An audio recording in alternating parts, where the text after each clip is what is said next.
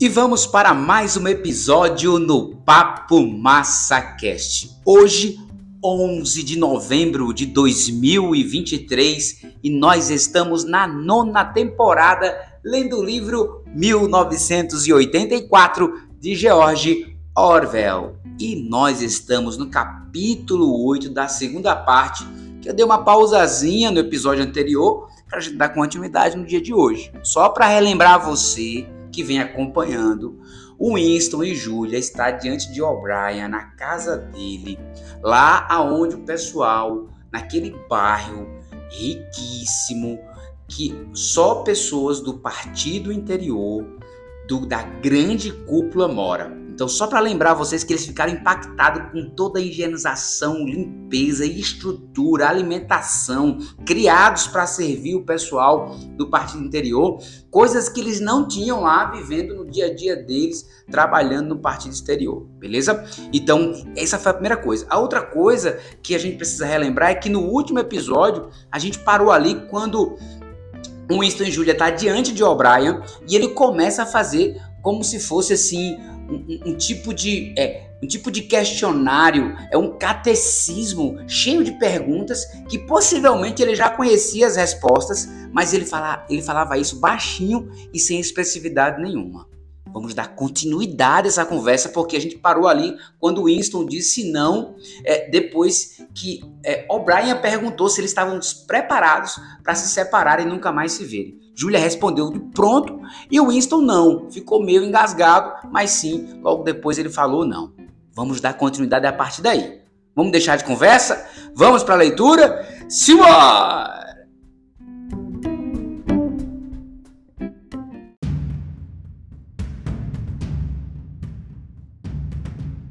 Continuidade do capítulo 8.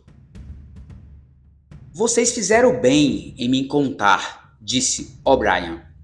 É necessário que saibamos tudo. Ele se virou para Júlia e acrescentou numa voz um pouco mais expressiva. Você entende que, mesmo que ele sobreviva, talvez seja como uma pessoa diferente? Podemos ser obrigados a dar-lhe uma nova identidade. Seu rosto, seus movimentos, o formato das suas mãos, a cor do seu cabelo, até sua voz seria seriam diferentes. E você mesma pode ter que se tornar uma pessoa diferente. Nossos cirurgiões podem modificar as pessoas além do reconhecimento. Às vezes é necessário, às vezes até amputamos um membro.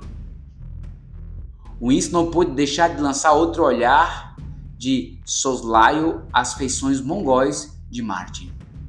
Não havia cicatrizes que ele pudesse identificar. Júlia ficou um pouco mais pálida, de forma que suas sardas se pronunciaram, mas ela enfrentou O'Brien com ousadia. Ela murmurou algo em sinal de concordância. Ótimo, então está resolvido. Havia uma cigarreira prateada sobre a mesa. Com um ar um tanto distraído, O'Brien a empurrou na direção dos demais, pegou um cigarro para si levantou-se e começou a andar devagar de um lado para o outro, como se pudesse pensar melhor de pé. Eram cigarros muito bons, muito grossos e bem embalados, com uma sedosidade desconhecida no papel.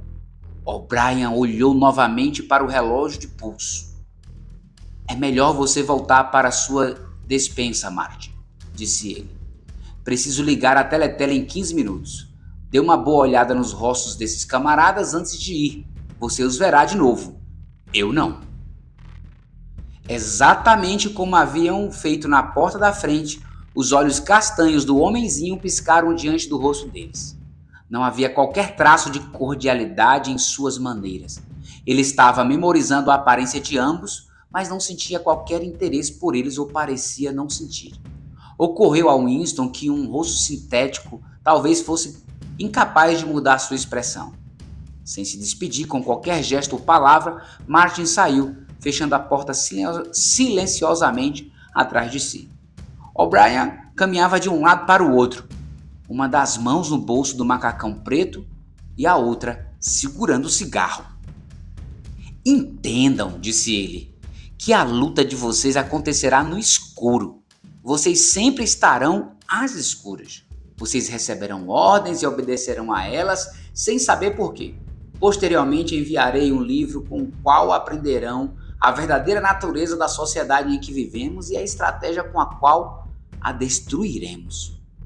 Depois de ler o livro, vocês se tornarão membros plenos da fraternidade. Mas entre os objetivos gerais pelos quais lutamos e as tarefas específicas que lhes serão delegadas, vocês nunca saberão de nada. Eu lhes digo que a fraternidade existe, mas não posso dizer se ela conta com 100 membros ou 10 milhões. Com base no conhecimento pessoal, vocês nunca poderão dizer que chega a uma dúzia. Vocês terão três ou quatro contatos que serão renovados de tempos em tempos à medida que desaparecerem. Como esse foi seu primeiro contato, ele será preservado. Quando vocês receberem ordens, eles virão de mim. Se acharmos necessário nos comunicarmos com vocês, será através de Martin. Quando vocês, por fim, forem pegos, vocês confessarão isso é inevitável. Mas vocês terão muito pouco a confessar, a não ser as suas próprias ações. Vocês não serão capazes de trair mais que umas poucas pessoas sem importância. Provavelmente nem chegarão a me trair. Nesse momento posso estar morto ou terei me tornado uma pessoa diferente com um rosto diferente.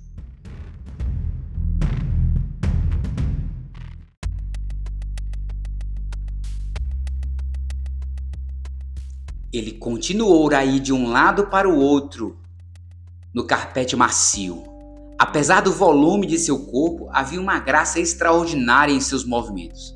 Ele se manifestava até mesmo no gesto com que enfiava a mão no bolso ou manipulava um cigarro. Mas de que força dava impressão de confiança e de entendimento temperado de ironia. Por mais obstinado que pudesse ser, nada tinha da estreiteza de um fanático. Quando falou em assassinato, suicídio, doença, doença venérea, membros amputados e rostos alterados, foi com um leve toque de gozação. Isso é inevitável, sua voz parecia dizer. É isso que temos que fazer, sem hesitação. Mas não é isso que faremos quando valer a pena viver novamente. Uma onda de admiração, quase de adoração, fluiu de Winston em direção a O'Brien. Por ora ele havia se esquecido da figura ombrosa de Goldstein. Quando você olhava para os ombros poderosos de O'Brien e seu rosto de feições simples, tão feio e, no entanto, tão civilizado, era impossível acreditar que ele pudesse ser derrotado. Não havia artimanha que não pudesse enfrentar em pé de igualdade, nenhum perigo que não pudesse prever.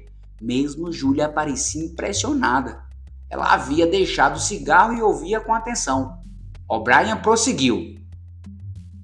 Vocês devem ter ouvido rumores sobre a existência da fraternidade. Sem dúvida, vocês formaram a sua própria ideia dela. Passa pela cabeça de vocês, provavelmente, um imenso submundo de conspiradores que se reúnem em segredo nos porões, rabiscam mensagem nas paredes reconhecem uns aos outros por palavras, código ou por gestos especiais. Não existe nada disso. Os membros da fraternidade não têm como se reconhecer e é impossível para qualquer um deles se ciente da identidade de mais que uns poucos outros.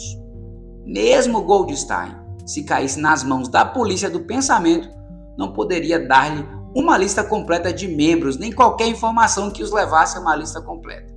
Essa lista não existe. A fraternidade não pode ser eliminada porque não é uma organização no sentido comum. A única coisa que a mantém unida é a ideia de que é indestrutível. Vocês nunca terão nada em que se amparar unicamente essa ideia. Vocês não terão camaradagem nem incentivo. Quando finalmente forem presos, vocês não terão ajuda Nunca ajudamos nossos membros. No máximo, quando é absolutamente necessário que alguém seja silenciado, podemos uma vez por outra infiltrar uma lâmina de barbear na cela de um prisioneiro. Vocês terão que se acostumar a viver sem resultados e sem esperança. Vocês trabalharão por algum tempo, serão presos, confessarão e serão mortos. Esses são os únicos resultados que vocês conhecerão. Não há possibilidade de qualquer mudança perceptível aconteça no decorrer da nossa própria vida. Nós somos os mortos. Nossa única vida verdadeira está no futuro. Participaremos dela como punhados de pó e lascas de ossos. Mas quão longe esse futuro pode estar, não há como saber. Pode levar mil anos. No momento, nada é possível, apenas estender aos poucos a área da sanidade. Não podemos agir coletivamente, só podemos espalhar nosso conhecimento de indivíduo a indivíduo, geração após geração. Diante da polícia do pensamento, não há outra maneira. Ele parou e olhou pela terceira vez o relógio de pulso. Está quase na hora de você ir embora, camarada, disse ele a Júlia. Espere, a garrafa ainda está pela metade. Ele encheu as taças e ergueu a sua própria a sua própria pela haste. A que será desta vez? perguntou ele, ainda com a mesma leve sugestão de ironia. A subversão da polícia do pensamento? A morte do grande irmão? A humanidade? Ao futuro? Ao passado, disse Winston. O passado é mais importante, concordou O'Brien num tom sério. Eles esvaziaram os copos e, um instante depois, Julia se levantou para sair. O'Brien buscou uma caixinha em cima de um armário e lhe entregou uma pastilha branca para que para que pediu-lhe O'Brien enfiasse na língua. Era importante, disse ele, não sair cheirando a vinho. Os porteiros eram muito observadores. Assim que a porta se fechou atrás de Júlia, ele pareceu esquecer sua existência. Deu mais um ou dois passos de um lado para o outro, então parou.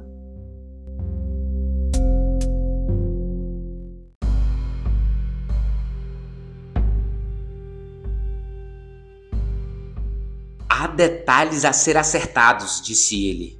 Suponho que você tenha algum tipo de esconderijo. Winston falou a respeito do cômodo sobre a loja do Sr. Sheridan. Vai servir por hora. Mais tarde providenciaremos outra coisa para vocês. É importante trocar de esconderijo com frequência. Enquanto isso, enviarei a você uma cópia do livro. Mesmo O'Brien notou Winston parecia pronunciar a palavra como se, se estivesse em itálico.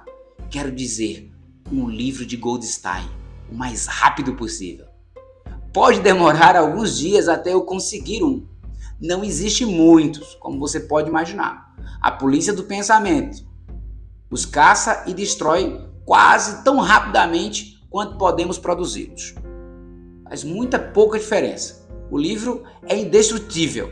Se a última cópia sumisse, poderíamos reproduzi-la quase palavra por palavra. Você leva uma pasta para o trabalho? acrescentou ele. Quase sempre, sim. Como é? Preta, muito surrada, com duas alças. Preta, duas alças, muito surrada? Ótimo! Um dia no futuro bem próximo, não posso dar uma data, mas uma das mensagens do seu trabalho matinal chegará com uma palavra mal impressa e você terá que pedir um reenvio. No dia seguinte, você precisará sair para o trabalho sem a pasta. Em algum momento no dia da rua, um homem tocará no seu braço e dirá: Acho que você deixou cair a sua pasta. E ele lhe dará uma pasta com uma cópia do livro de Goldstein. Você o devolverá em 14 dias. Eles ficaram em silêncio por um momento. Faltam alguns minutos antes de você precisar partir, disse O'Brien. Voltaremos a nos encontrar. Se nos encontrarmos de novo. Winston ergueu os olhos para ele. No lugar onde a escuridão não existe? perguntou ele com hesitação. O'Brien acenou com a cabeça sem parecer surpreso. No lugar onde a escuridão não existe, repetiu ele como se tivesse reconhecido a alusão.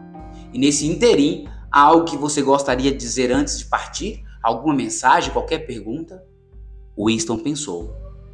Não parecia haver mais qualquer pergunta que ele quisesse fazer, muito menos sentia qualquer impulso de dizer generalidades pomposas. Em vez de qualquer coisa diretamente ligada ao O'Brien ou à fraternidade, olhamente a espécie de uma imagem híbrida composta a um só tempo do quarto escuro onde sua mãe passara seus últimos dias e do quartinho sobre a loja do Sr. Sheridan, e o peso de papel e a água forte em sua moldura de jacarandá. Quase ao acaso ele disse: Você já ouviu uma cantiga do passado que começa com limas e laranjeiras, semente sem semente, assim badalado o sino em São Clemente? Obraiá sentiu de novo, com uma espécie de cortesia assust... a austera, perdão, ele completou a estrofe. Limas e laranjeiras sem semente, assim badalada o sino em São Clemente. Três virtens me deve, me deve o rapazinho, assim badalada o sino em São Martinho. Quando é que você paga meu metal, assim badalada o sino no tribunal? Só quando for cheio dos cobres, assim badalada o sino em Santo Onofre. Você sabia o último verso? disse Winston. Sim, sabia. E agora talvez seja a hora de você partir. Mas espere. Permita-me dar-lhe uma pastilha, por favor. Quando Winston se levantou, O'Brien lhe estendeu a mão. Seu poderoso aperto esmagou os ossos da palma da mão de Winston porta, Winston olhou para trás, mas O'Brien já parecia estar no processo de esquecê-lo. Ele estava esperando com a mão no botão que controlava a teletela. Atrás dele, Winston podia ver a escrivaninha com a sua luminária esverdeada, o ditógrafo e as cestas de arame carregadas de papéis. O caso estava encerrado. Em 30 segundos, ocorreu-lhe, O'Brien estaria de volta ao seu importante e interrompido trabalho em nome do partido.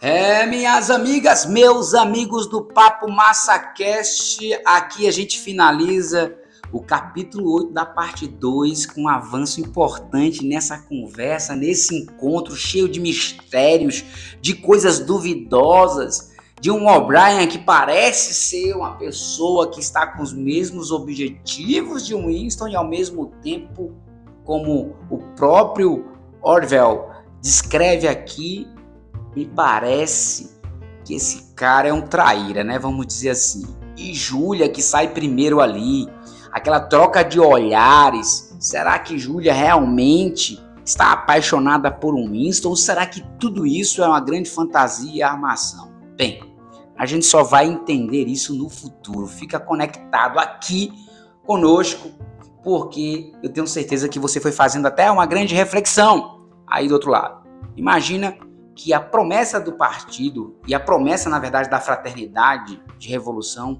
é baseada em coisas subjetivas, vazias, sem data, sem previsibilidade. É como se fosse uma grande ficção para poder ordenhar pessoas. E isso acontece todos os dias em organizações de todos os tipos, seja no mundo profissional, seja na religião, seja no mundo político, seja dentro de uma família. As pessoas criam é, ficções para poder conduzir outras a determinados objetivos que muitas vezes não chegará a lugar nenhum e não haverá de fato nenhuma recompensa, mas muitos líderes ou muitos influenciadores interessados em tirar proveito das pessoas prometem coisas vazias que no fim nos levará a nada. E detalhe, eles falam de morte futura, eles falam de que o único caminho no fim de tudo é a destruição e mesmo assim aqueles que seguem estão tão bitolados envolvidos por uma esfera de pensamento tão, como dizer assim, arcaico ou cauterizado e essa pessoa continua seguindo uma ordem, uma, uma lógica, uma fraternidade, um partido, uma religião, sem mesmo questionar algumas coisas. Pensa um pouco sobre isso, porque todos nós vivemos de alguma forma dentro de algum sistema. Eu sou Emanuel Silva e esse é o Papo Massa Cast.